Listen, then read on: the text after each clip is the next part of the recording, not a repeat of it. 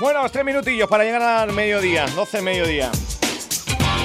Fin de semana que no hemos parado en la radio. Fin de semana de auténtica locura. Voy a tomarme otro leche y leche. Última hora de programa el miércoles, pasado mañana. Estaremos haciendo el programa en directo desde eh, la Mercedes, desde Lorenzo González Automoción, en la carretera de Zurito, al ladito del matadero insular, ahí en esa zona. Ahí nos iremos con la mañana extra para hacer el programa desde las 10 y hasta la 1. Eh, estamos buscando, claro, es que es un, un cubo Rubik, pues seguramente que hay varios, pero un, un billar. Estamos ahí, me consta que hay oyentes que van a intentarlo y demás, eh, conseguir un billar para que el miércoles esté durante un hueco allí en el programa, porque eh, Josué, de Lorenzo González de Automociones, campeón canario de billar. Entonces, pues, se nos ha dado, se nos ha dado. Ahí te lo dejo, ¿eh? Por si puedes echarnos una mano. 628-929267. 628-929267. Si puedes echarnos una mano con el asunto del billar. Eh, lo, lo necesitaríamos pues para de 10 a 1. De 10 a 1 el billar. De 10 a 1. Muchas gracias, Francho Morales, que ha ido ahí a, al boomerang. Vamos a hablar de la agenda de octubre de Puerto del Rosario. Porque hay una, un evento eh, que, que, hay que destacar, o me gustaría destacar ahora mismo. Franchu Morales, el próximo día 5, o sea, pasado mañana, Sí. se inaugura en, eh, hasta el día 30 de noviembre, o sea que va, va a dar tiempo a visitar esta exposición en la Casa de Cultura de Puerto del Rosario. Se inaugura, como digo, el día 5 a las 12 y media. Es una colección que yo algo conozco, eh, por, por, varios asuntos, una exposición que hicimos en su día, en otro medio y demás. Eh, es una exposición de radios antiguas, Franchu ¡Onda! Morales. ¿Cómo te quedas? Nuestra exposición. Es, es nuestra exposición. La exposición de la historia de la radio. Bueno, es de Antonio Borrero y Ángel Maillo, pero la hacemos nuestra también un poco. ¡Qué bueno! Eh, eh, Antonio Borrero, buenos días. Hola, buenos días. Eh, ¿Nos permites que sea un poco nuestra también la exposición? Poquito. o un poquito. Hombre, por supuesto, Poquito. yo considero no solo de ustedes, sino de, de la isla de Fuerteventura, Qué bien, qué en bien. general, que es una posición que es de nuestra isla. Al fin y al cabo sí. está en esta isla y de eso se trata, de darla a conocer y que vea que aquí en Fuerteventura también hay cultura. Sin duda. Eh, asociada a una exposición de radios antigua, eh, la tuya la conozco un poco, eh, y con Ángel Maillo. ¿Qué es lo que vamos a poder ver? ¿Hasta dónde para atrás vamos a poder tirar? Eh, porque yo sé que aparte de coleccionarla, eh, Antonio, también las, eh, las restauras, ¿no? Sí, sí, sobre todo Ángel es más experto en restauración de electrónica y tal, de hecho él es el que me repara las mías y es un, un manita en ese sentido. y pues nos vamos a retomar hasta principios de, de los inicios de la radio en sí, del aparato de la radio en sí. Vamos a remontarnos a los años 20. Es verdad Oh, que hay aparatos oh. mucho más antiguos, pero te digo, va a ser el inicio, inicio de la radio como medio de ya de difusión, fue en los años 20, ¿sabes? Los primeros aparatos de galena que empezaron a salir. Pues O sea, ya hay, a hay aparatos de galena ya en la exposición. ¿Qué pasa? Sí, sí, sí, sí. Tío. Sí, O sea, son aparatos ya que tienen más de 100 un años. aparato que Claro. es de esa época original y después vamos a llevar dos que son de construcción moderna, pero que emulan a, ¿sabes? A, a, los, a los aparatos de esa época. Más, O sea, un siglo. O sea, cien- más de, o sea, Siete 100 de años de historia. Tienes aparatos de 100 años de historia o más. Sí, sí, sí. Sí, está en concreto es más o menos aproximadamente, porque, claro, hay muchas radios que son construcciones caseras y tal, pero aproximadamente por lo que he investigado, es- es- sé que es una radio francesa y es de está entre el año 24 y 26 más o menos. Wow. O sea, que va a ser los 100 años ahora dentro de poco. Y después, supongo que en esa exposición eh, hay un emoji en WhatsApp, un emoji, cuando pones eh, radio, emoji radio, eh, Sí. el emoji que se comparte es una radio, digamos, antigua. Sí. Eh, Sí, bueno, eso ya se trata de un transistor. Claro, eso ya es transistor, ¿no? Claro. Sí, sí, sí. eh, Pero también vamos a llevar lo que son transistores de, te digo, lo- el inicio del transistor, que fue en los años 50, vamos a llevar piezas de los años 50, transistores de los años 50, muy coquetos además. Así que va a ser una exposición bastante completa. Vamos a tener radios de desde Estados Unidos, Argentina, Alemania, España, Inglaterra, o sea, hay hay prácticamente de, de todos los países, por lo menos europeos, van a haber representación de todo. Qué bueno. Y de, y de Estados Unidos, ¿sabes? De América también, de varios países. En la Casa de Cultura de, de Puerto Rosario, una exposición que, como digo, pasado mañana ya se, se estrena, hasta el 30 de noviembre va a haber tiempo.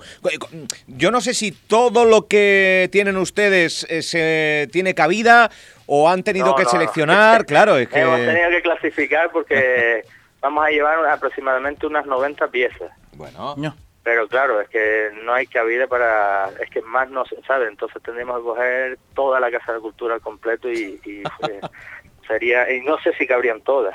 Porque, Actualmente eh, cuento- ¿cuántas tienes, Antonio? ¿Cuánta, cuánta? Actualmente cuento con 170 piezas aproximadamente. 170, sí, más o menos. 170. Perdí un poco. 170, de las cuales restauradas que, que, que funcionen, eh, ¿cuántas? Pues casi el 80% Uf. están restauradas y funcionando. O sea, auténticas reliquias, auténticas eh, obras maestras, artículo de coleccionistas sin lugar a dudas. ¿Y Ángel Maillo, en su exposición? Sí, él también va a eso, va a estar Por centrado ahí. él en lo mismo, ¿sabes? Él, lo bueno que también es eso, que sabe repararlas y Claro. tiene piezas, él las tiene todas funcionando. Qué Madre mía. barbaridad, ¿eh? Madre mía. Más de Eh, 170, oye, el ¿cómo, 80%. ¿cómo se te ha dado por la radio? Por coleccionar. Pues, la verdad que siempre me gustaron las antigüedades y tal, y la verdad que la radio es un medio que siempre he escuchado desde niño y siempre me, me llamó la, la chispa de, de la radio y sobre todo las antigüedades. Y cuando es un gusanillo, cuando compras una radio antigua ya te va entrando el gusanillo de seguir comprando, porque claro, cada vez vas viendo modelos más raros, más exclusivos, eh, diseños únicos, ¿sabes? Y entonces es algo que pues, yo, por ejemplo, llevo en comparación con muchos coleccionistas llevo poco tiempo, llevo 10 años coleccionando, eh, pero claro, es un mundo que vas conociendo gente de todo el mundo y cada vez vas consiguiendo piezas eso más, más exclusivas. Qué bueno. De hecho, la última que me hice ahora fue que estéticamente no es muy bonita y tal, que esa todavía no va a estar presentada a la exposición, así que dejamos caer para si en algún futuro quieren montar más exposiciones, pues que cuente con nosotros. Y ahora lo último que me he hecho es con una radio japonesa de los años 60, pero a válvula, ¿sabes? Que no, Oh, no es el típico uy. transistor de... Y en Canarias son muy difíciles de conseguir. Después hay radios también que esas iban a ir a la exposición de, de la Segunda Guerra Mundial, hechas por el gobierno alemán, ¿sabes? Mandadas a hacer por el gobierno alemán. Yo, O sea, radios del gobierno alemán nazi eh, Sí, sí, eh, eh, es- esas voy a llevar específicas. dos. Madre mía. Así que va a haber piezas, te digo, desde el inicio de los años 20 hasta, hasta los 70.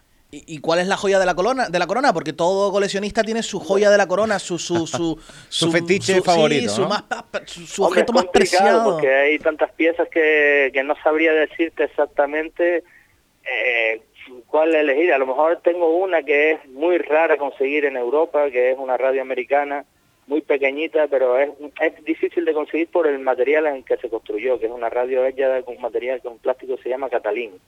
Y son muy muy escasas sobre todo en Europa. Y esa de esas tengo una y quizás estéticamente no es lo más bonito pero pero la verdad que es una radio Por muy su rara que me costó- bueno la conseguí de, de- de casualidad. Claro, es que vamos a, vamos a, al ser coleccionista de radios, eh, eh, ¿cómo uno averigua, busca, hay páginas específicas y también si es, digamos, un hobby medio caro? Ya sabes por dónde voy. hombre es un es un hobby eh, depende de lo que esto es como todo depende de lo que te quieras gastar y depende de, de, sabes cuando empiezas a lo mejor vas comprando radios más normalistas y tal pero ya cuando llegas a un nivel ya vas buscando piezas más específicas claro piezas más específicas o más exclusivas hay que pagarlas eso es como todo eh, entonces cada vez no, no te puedo decir cifras pero sí hay radios que son bastante caras De, cuatro cifras, Canarias, de cuatro ¿eh? cifras para arriba.